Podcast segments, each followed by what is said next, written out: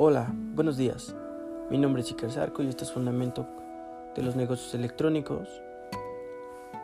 Hoy hablaremos acerca de la propiedad intelectual, propiedad industrial y la protección ante fraudes.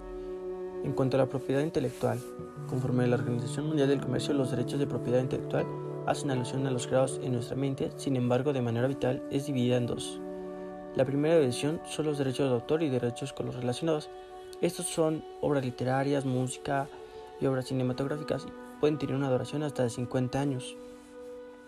El principal objetivo social de la protección del derecho de autor y los derechos conexos es fomentar y recomenzar la labor creativa. Ahora, la otra división es la propiedad industrial. Esta está subdividida en dos esferas principales. Una de ellas se caracteriza por la protección de signos distintivos en particular en particulares marcas de fábrica o de comercio que distinguen los bienes o servicios de una empresa de los de otras empresas, indicaciones geográficas que identifican los productos por su geografía, bueno, por su manera geográfica donde han sido producidos.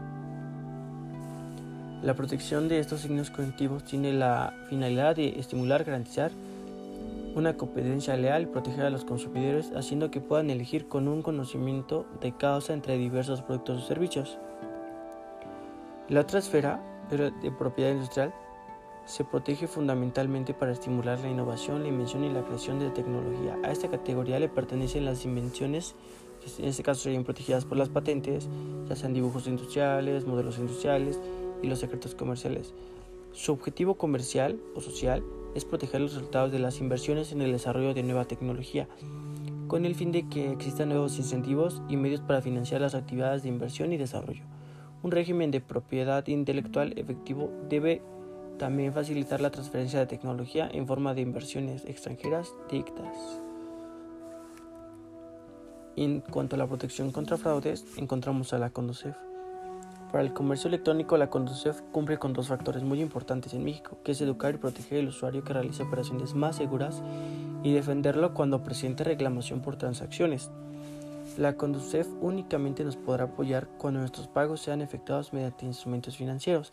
En el caso de que no sean así, debemos comunicarnos con la Profeco.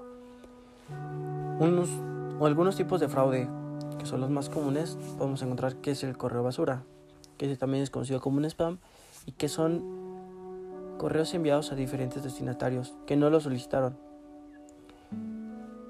La información de dicho correo nos invita a visitar una página, a descargar un tipo de archivo que por lo general es un virus y roba nuestra información. Para evitar este tipo de conflictos es necesario contar con un buen antivirus. El phishing, también conocido como suplantación de identidad, este tipo de fraude tiene el objetivo de hacerse pasar por una institución financiera con el mensaje indicando que tenemos un error en nuestra cuenta bancaria, obligándonos o incitándonos a que nosotros pongamos nuestras claves dentro de la aplicación para después robarnos nuestra información.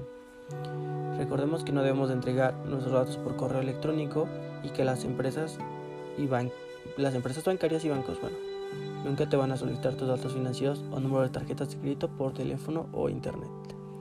El farming consiste en redigir una página de internet falsa mediante ventanas emergentes para robarte información. Suele mostrar leyendas similares a estas como felicidades, eres el visitante de un millón, clic aquí para reclamar tu premio. Para evitarlo necesitamos no dar clic y verificar que tengan el código o protocolo de seguridad en la barra de direcciones.